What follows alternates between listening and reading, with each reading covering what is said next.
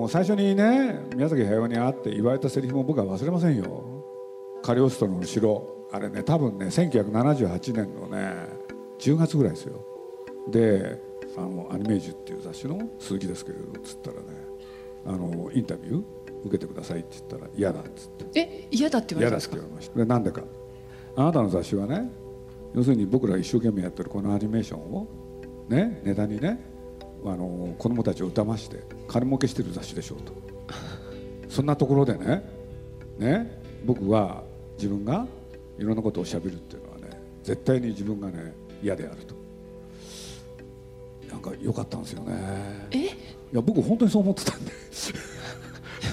取材依頼にいいらっしゃりながら鈴木さんもどっかでそう思ってらっしゃるやっぱりそう思いましたよね。それススッと言われた時にね、まあ、確かに言われてみればその通りだなカチンじゃなかったんですね。いやカチンじゃないですよね。でまあ頭へも来たけれど同時にその言ったセリフにね感心しなおかつ彼に関心を示した。だから帰ってくださいって言われたんですよ。で帰ってくださいって言われたからねなんか僕の中にもそういう本能があったんでしょうね、黙ってね横の方行ってね腰掛け持ってきて彼の隣に腰掛け置いて座ったんですよね。まあここれがもうちょっと近い状態ということですね。はいはい。そしたら彼ね一切僕に見向きもせずずっと仕事をし始めるんですよ。なんでそこまでこう我慢強いというか粘り強くいられ？面白そうな人だったんですよ。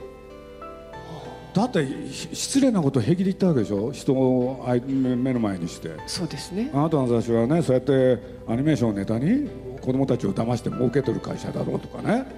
なかなか言えないですよね。これ言葉にするの難しいかもしれないですけどじゃあ鈴木さんが面白いって思われるのってど何ですか？本当のことを言われた時ですかねだから僕はそのセリフをいまだに覚えてるのはね僕もいつか誰かに言い返してやろうと思ってたんですよね、はい。うん、僕名セリフって好きなんですよ。それは機会あったんですか？今まで。いや多分あったんでしょうね。まあ分かんないけれど。だからそれが残ったんですよね。でそこに魅力を感じたんですよ彼に、うん。うん。と同時にね肌が合うんじゃないかと思ったんですよね。だからついでに言っちゃうとその初めて会った日からその後ほとんど毎日会ってますよね今日に至るまで本当にそんなことになるとはまさかあるんですよね一目会ったその日からってやつですよねそう恋の始まることも恋じゃないけどだから本当不思議ですよね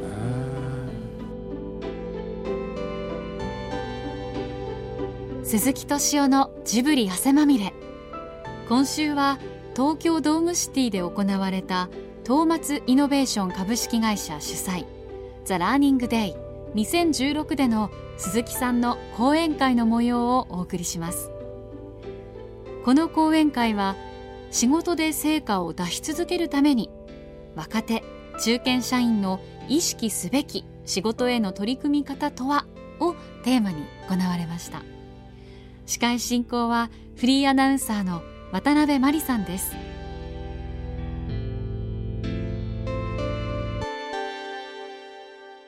プロデューサーっていうのは鈴木さんからご覧になったらどういう仕事内容ですかね？何でもやるから何でもや？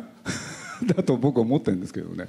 あの私はあのアナウンサーをしておりますがテレビ局に入社するときにまあね本当にわからない知識のないものだったのでプロデューサーディレクターって言葉は聞いたことがあるけれど実際仕事内容ってどういうふうに違うんだろうかってことが分からなかったりしたんですが鈴木さんからご覧になってそのプロデューサーいっぱいやらないといけないどんな仕事なんですか？例えば挙げていくと。いやだから僕はねあのご存じない方のために自分自分で経歴を言うのもなんなんですけれどぜひお願いいたします。いやあの僕実は映画のプロデューサーをやる前に徳間書店っていう出版社で。徳間書店さんのはい。でアニメージュっていう雑誌がありましてねその創刊に関わって何やってたかっていうといわゆる編集長ってやつなんですよ、まあ、その編集長をやっててほんである日プロデューサーをやることになるわけですよね。で僕ほん本当のこと言うとねすごい嫌嫌だったんですよ。好きなことは仕事にするな。そう好きなことを仕事にするとね人生の楽しみが減るみたいなことをねどっかで覚えたんですよ。だから僕は本当は一番好きだったのはね、まあ、このこの中では反発からうかもしれませんけどプロ野球なんですけどね。中日ドラゴンズってのがもう大好きで、はい。そうそこの関係の仕事ちょっと頭に浮かんだんですけれど、やっぱり趣味を仕事にしちゃいけない、うん、と同じく映画も好きだったから趣味はやっぱり仕事にしちゃいけないと思ってたんですよねだからお金を稼ぐわけでしょ？だって働くって。そうです。お金をいただくわけですそね。したらやっぱり嫌なことをやらなきゃいけないと思ってたんですよ僕。なるほど。それなんかね誰に教えられたか本当わかんないんですけれどありました？つまり好きなことをしてお金をいただくんじゃなくて、まあ、ある意味苦行をしながらそうそうそうそう。お金をいただくというこそうとがそれが正しい道だと思ってたんですよ。で徳間書店に、はい。まあ、でも結果映画をなさるわけですけどね。好きなことをやっちゃうわけやっちゃうとかそれはならざるを得なかったわけなんですけど。不思議なもんですよね。不思議なものです。だから僕にとってはねあのどんな仕事でも構わなかったんですよ。あどうしてもこれをやらなきゃいけない。それは何もなかったですよね、それで例えばそのやってみた時にうん、楽しいなとかうわこれ向くんだなとか、そんな感じのご感想。あ僕それねは。なんて言うんだろうな。あんまりねちょっと僕性格がねあの損な性格かもしれないんです損得の損で損ですか？よそう。でどうしてかっていうとねやってみて、まあ、ある程度うまくいくじゃないですか。そうするとね僕の気持ちとしては嬉しいっていうより先になんか義務を果たしたっていう気分なんですよね。ミッションを果たした。まあやそうそうそうそう。やり遂げたという。そう。なんかスパイ大作戦みたいですよね なんか仕事としてなるほど、うん、だからあのよく例えばあのまあこれ先の話になるのかもしれないけど「もののけ姫」とか「千と千尋」大成功しましたよね。で人によく言われましたよね。嬉しくないのかっつって、で僕の中ではねなんか必要なことをやっただけなんであんまりそれ以上の喜びがないっていうのか。これすごいでしょ？っていうこう越にいるみたいな感覚が湧き起こってこない感じなんですね。だからそんな性格ですよね。有頂天になってももう本当有頂天3倍ぐらいになってもおかしくないことですから、ね、だからななんて言うんだろう。あんまりねそこで喜んでその場にた立ち止まるってことができない性格。で実はね宮崎駿っていう人もそうなんですよ。宮崎さんもそうですか？そう。でどうしてかっていうと「まあ、あの風の谷のナウシカ」っていうのをね初めて一緒に作作った時に、まあ、僕はあの、まあ、出版社に行って著作権とかそういうのを少し勉強してたんだよね。そうすると映画界ってすごい立ち遅れててそうすると作った人に対する評価ってすごい低かったんですよね。それで僕ね、まあ、みんなが知らないことをいいことにねもし映画が成功してうまくいったら監督のところにねお金がいっぱい入るようにね契約書を内緒で作っといたんですよ。すごいことなさいますでね当時まだ著作権って誰もよく分かってないから、はい読んでも分かんないわけですよ。はい。で作ったら、まあ、おかげさまでナウシカってね、まあ、当時いっぱいお客さん来ちゃって。大ヒットです。そしたら宮崎駿のとこへねお金がいっぱい来たんですよ。そしたら宮崎駿はね、はい。もう大変なんですよ。その日ことが分かったその日から。どどどんなふうにで「鈴木さんちょっと話がある」って。言って何かなと思ったらねお金がいっぱいあるんだよって。で初めて目にする大金でしょ？だから本人気が小さいからもうどうしたらいいか分かんないわけですよ。でこれどうしようって。相談二人で相談ですよ。でどうしようっつって「どうするんですか?」っつったらね本人がね「俺さ」って本当はねほ欲しいものがいろいろあるって言うんですよ。でちなみに何ですか？っつったら最初にね飛行機が欲しいって言ったんですけどね。なるほど。俺でね次にはって言ったら車が欲しい？車大好きなんで。ね。ほんで、まあ、ついでに言うとあ新しいね家も欲しいんだと。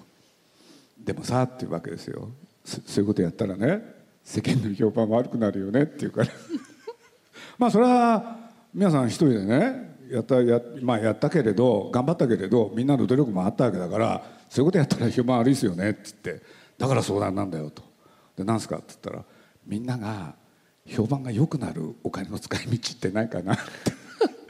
そう相談されたんですよ。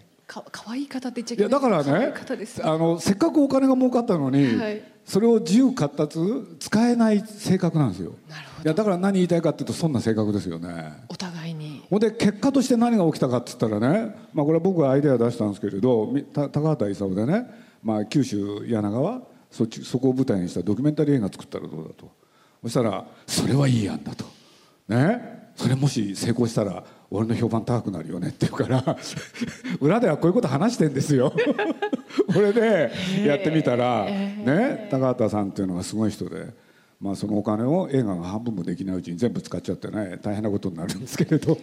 また大変なことをそこを乗り越えられるのもプロデューサーの鈴木さんですからね。でまあなんか考えなきゃいけないですからね、作品を作る人っていうのはねやっぱりわがままで自分勝手じゃないとやっぱり作れない自分で根拠のない自信を持って頑張る人が表現者ですよね。根拠のない。根拠なんかあったら心配で何もできないですよ、あそっか。うん、だから根拠がない自信を持てる人っていうのは幸せですよね。つまり確信がある自信なんかじゃなくて根拠がないけどこれがやりたいとこれはやるべきだこれは書くべきなんだっていうそう。そういう自信。これで自分の作ったものをいいと思ってる？客観的に言ったらちょっと違うだろうっていう時あるんですけれどそれを思えるっていうのは幸せですよね。客観的に見て違うだろうって思った時どう伝えるんですか？まあそれはちょっと別の言い方で言いますね。まあポ思い出したのはポニョなんで。ポポニョ崖の下ではい。ポニョってポニョと宗介の話。はい。で彼は作ってたんですよ、はい。で彼の作品の特徴ってシナリオを書かない。でいわゆるストーリーボード絵コンテっていうのでねどんどんどんどん思いつくまま連載漫画のようにね映画なのにやっていくわけですよ。つまりどこに気づくかわからない分かんない。ですね、はい。で最初こそこの宗介とポニョの2人のちっちゃな恋の物語でやってたのがねデイケアセンターが出てきてうん。そこにおばあちゃんが出てきたんですよね、はい。そしたらね本人がそのおばあちゃんに自分の母親を重ねたんですよ。はい。で僕にね「鈴木さんさ」って「俺と鈴木さんもねもうそういう年代になったよね」って「何がですか?」って「いや死が近づいてきてる」と。ね、まだまだですけどね、はい。で俺の場合はもうおふくろが死んでる。当時、まあ、僕のおふくろも後に死ぬんですけれど鈴木さんまだ生きてるかもしれないけれど。俺言葉をね考えておいた方がいいと思うんだよって。で何ですかって言ったらね俺も死ぬじゃないって。まあまあ死にますよねって。そしたらおふくろとの再会があると。なるほどその最初のセリフ？はい。何がいいんだろうって。あそうするとねここまでいいんですよ、あええええ。そうするとまあ僕は腹の中ではね、はい。またバカなこと考えてるなって 思うと同時にいやいやはいねはい。よくそんなこと考えるなと思うんですよね。これでねああでもないこうでもない。ってやってるうちにね話がねそのおばあちゃんの話になってっちゃったんですよ。ポニョではなくてね。ポニョと宗介置き去り。なるほど。で、はい。あの世行ってね、い。そのおばあちゃんが死んで、あの世行って死んだ人でみんなで集まって「川込川込」って言って踊ったりするっていうね、はい。シーンを本人が考え始めたんですよ。なはい。でこういう時こういう時僕はねこういう時はい皆さんねって何ですか？これ宗介とポニョはどうするんですか？そこですね。そうすると本人がね「あいけない」って言うんですいけないってええそ忘れてたって本当に本当にそうなんですよああそうするとねそんなシンプルなここってやっぱりやっちゃいけないかなって言うから「いややってもいいんだけれど作品として破綻していいっていう覚悟があるんならいいですよ」って僕言っちゃうんですよそうやって。それなかなかこうしましょうよとかこれじゃダメですよって言い方なさんないんですねいやたまにはしますけどねたまにはするんですけれどポニョの時はそうでしたね、うん、で僕それね、まあ、もしそれやってたらなんとあの世の世界がね20分にわたって延々描かれるっていうせ世界だったんですよ。でこれはね僕もねもう公開に間に合わないじゃないですか。そうですね。どうしようかなってちょっと考えてたんですけどね、でまあ深く考えあ深くまあ、何が何でも止めようとかねそういう意識なくねあこれやるのいいんだけれどって頭の中で考えてるわけですよ。公開も伸びるなとかねでポポネと宗介の方はどうするんだろうなとかね。でもまあ本人が「分かった。鈴木さんの言いたいことは分かった」って。勝手に分かってくれるんですよね。などうやってしあれ収集していくんですか？事態がめちゃくちゃになった時。あの先のことはあんまり考えないですね。例えばこういうことは僕心配になるんですよ。こういうことは心配になるっていうのは例えば「もののけ姫」ってあるじゃないですか。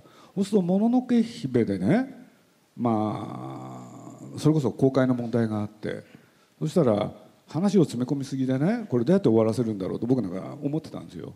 そしたら最後その締め切りっていうのか公開の問題があったから宮崎駿がねなんかパタパタっとなんかあっけない終わりでを作ったんですよ。で僕それ読んでねほんであれって思ったんですよ。これそれまで見てきた人を全部裏切る？そうねちょっと真面目なんですよね。エンターテインメントとして。どうなんだろう？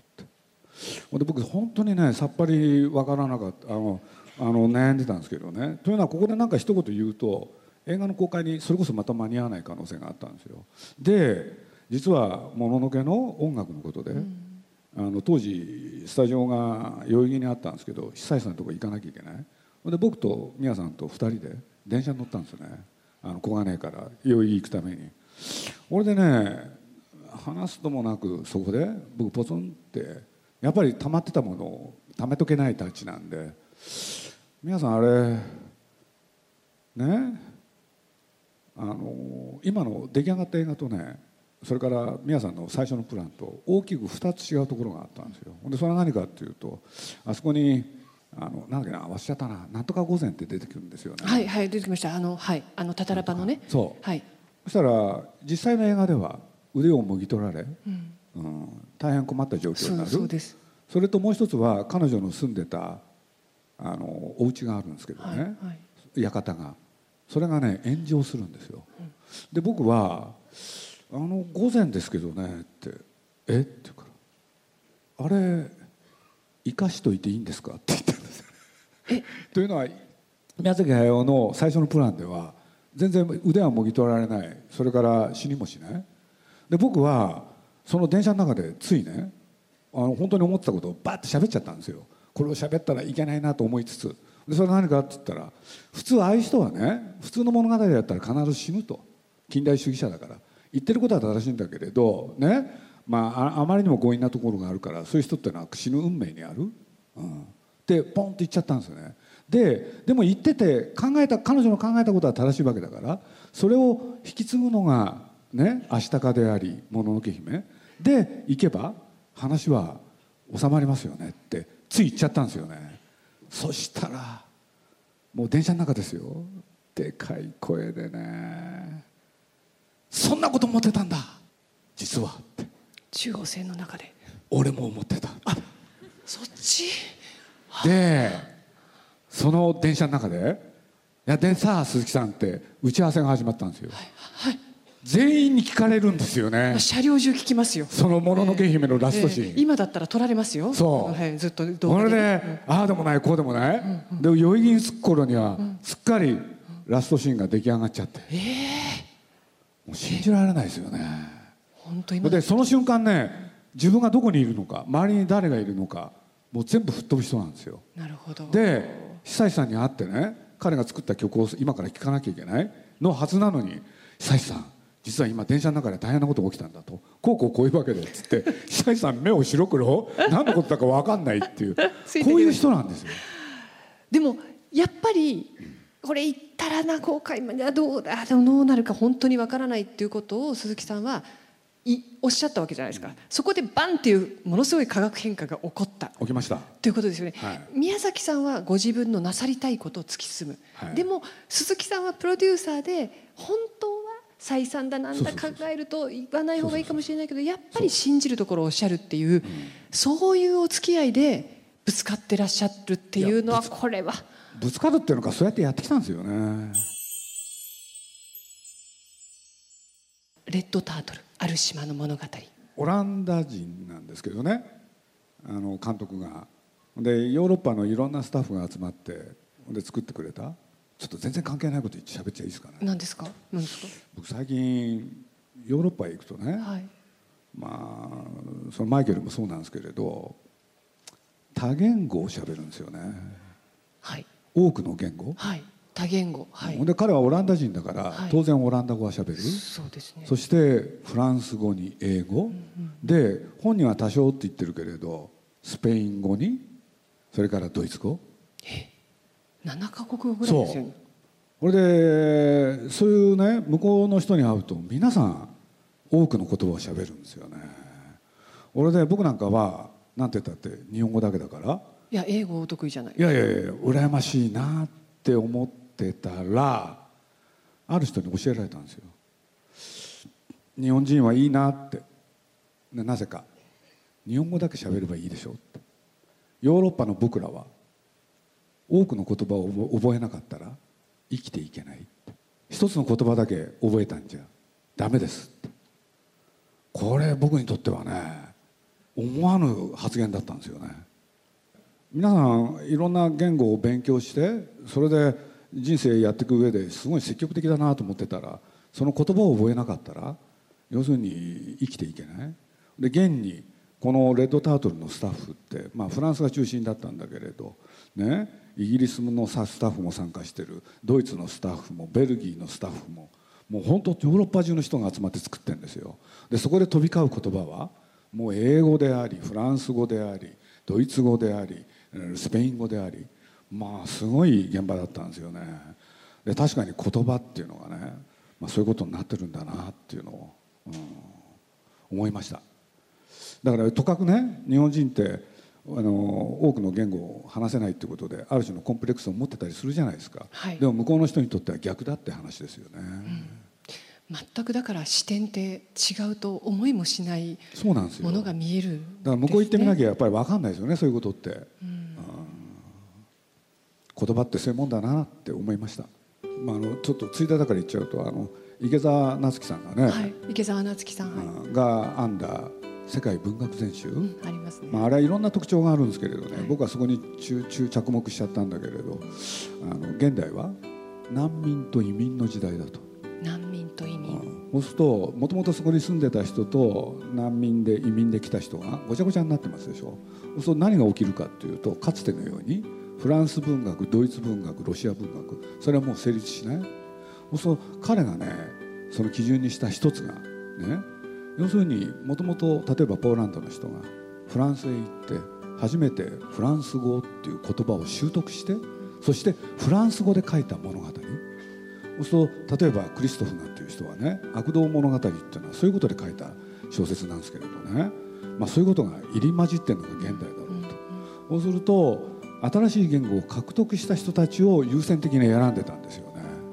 僕それは本当に面白かったですね言葉っていうことで。そういう意味では多分今の鈴木さんのちょっとこう核になるようなそれがまたジブリでどんどん栄養をつけて何かの作品になっていくんでしょうね。何年か分かんないけど。まあ今世界のアニメーションってね実はまあ僕はさっき今ヨーロッパで作ったって言ったけど一方で実は世界のアニメーションって今東南アジアで作られてるんですよねでこれって日本も東南アジアの方にお願いしてるしほんでそういうことで言うとねそこら辺からなんか新しい時代がね始まるかなっていう気はちょっとしてそれはもう肌で感じてらっしゃる感じてます。つい先だっても僕タイへ行ってきたんですけれど今度ジャカルタへ行ってみようかなと。僕今までね西欧にしか目向いてなかったんですよ。だけどアジアっていうのがどうなっていくのかなってちょっと興味があります。今のが多分皆さんへのまあ一人語りながらのメッセージな気はするんですけれど、うんでも何かもう本当にギリギリの時間になってしまって申し訳ありません。最後に一言何かせっかく集まってくださった若い皆さんにおっしゃりたいこと、はい、皆さん本当に若いんですね。はい、い や僕今ちょっとそういうこと話したんですけれどねいろんな国がね今厳然としてあるじゃないですか。それがね僕ボーダーレスになってごちゃごちゃになってでいろんな国の人が集まって一つのものを作る。でこれは映画に限らないっていう気がしてるんですよ。でそういう時の多分担い手が皆さんだと思いますんででそれで言うとねまず最初にやっぱり言語が必要ですよね。皆さんは頑張ってください、はい、ありがとうございました。鈴木敏夫さんでした。拍手。で どうもありがとうございました。鈴木さんの仕事の取り組み方のお話いかがだったでしょうか？仕事への取り組み方のヒントになれば良いですが。さて現在全国公開中のスタジオジブリ最新作「レッドタートルある島の物語」皆さんはご覧になられましたでしょうか？まだという方はぜひ一度劇場に足を運んでください。来週は鈴木さんとドワンゴ会長の川上信夫さんの対談をお送りします。お楽しみに。鈴木敏夫のジブリ汗まみれ。この番組はウォルト・ディズニー・スタジオ・ジャパンローソン。アサヒ飲料。日清製粉グループ。au ブルボンの提供でお送りしました。